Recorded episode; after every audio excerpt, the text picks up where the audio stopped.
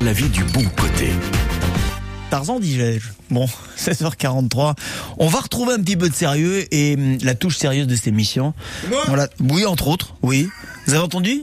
Est-ce que vous avez reconnu cette voix mystère qui ne le sera plus? Car demain, il va vous réveiller à partir de 7h, mon camarade Grégory Régnier, qui accompagne vos week-ends. Voilà, il est très très heureux d'être là. Il est très très heureux d'être rentré de vacances.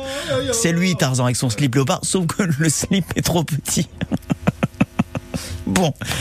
On va plonger là, c'est pas facile de trouver une transition, mais on va essayer de plonger dans les coulisses de la vie des rois de France, qui n'étaient pas les derniers à déconner.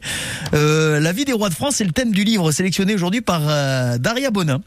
Et peut-être d'ailleurs, Daria, grâce à vous, le livre de votre été. Aujourd'hui, j'ai choisi pour vous le roman de Michel Ruffin intitulé Lausanne, l'histoire véritable du favori qui fascina puis défia Louis XIV. Le roman est sorti aux éditions LBS. Bonjour Michel. Bonjour Daria.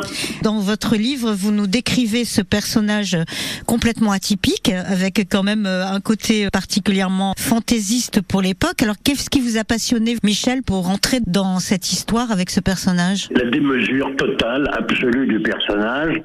Un type dont la bruyère affirmait que sa vie était un roman plus fou que les rêves les plus fous. Et c'est vrai, et c'est vrai.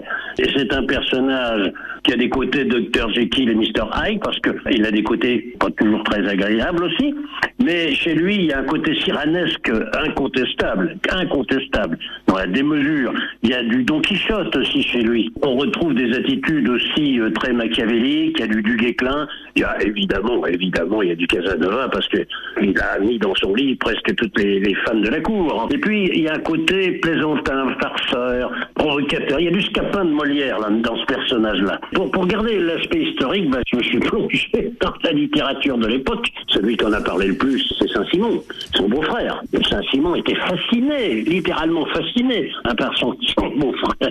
Qu'est-ce qui, vous, vous a le plus fasciné euh, chez ce duc de Lausanne Ses traits de caractère, c'est un homme que le passé n'intéressait pas. Alors ça, ça me fascine. Le passé ne l'intéresse pas, il regarde toujours devant lui. Il mobilise une énergie gigantesque pour atteindre les buts qu'il s'est fixés et il ne renonce jamais. En plus, ce qui m'amuse aussi chez lui, c'est le côté perpétuellement insatisfait du, personnage. Et son courage me sidère, m'a sidéré. Quand j'ai vu les, les récits, les actes de bravoure, de courage qu'il a fait sur les champs de bataille, les bras m'en sont tombés. Voilà un type qui n'apportera rien à l'histoire de France, qui n'a pas laissé un seul écrit, il laisse rien à la postérité, quoi. De traces de son passage, si ce n'est son fabuleux personnage de provocateur perpétuel, d'homme des bons mots, d'homme qui ne connaît pas le danger, euh, capable de monter toutes les facéties possibles et imaginables.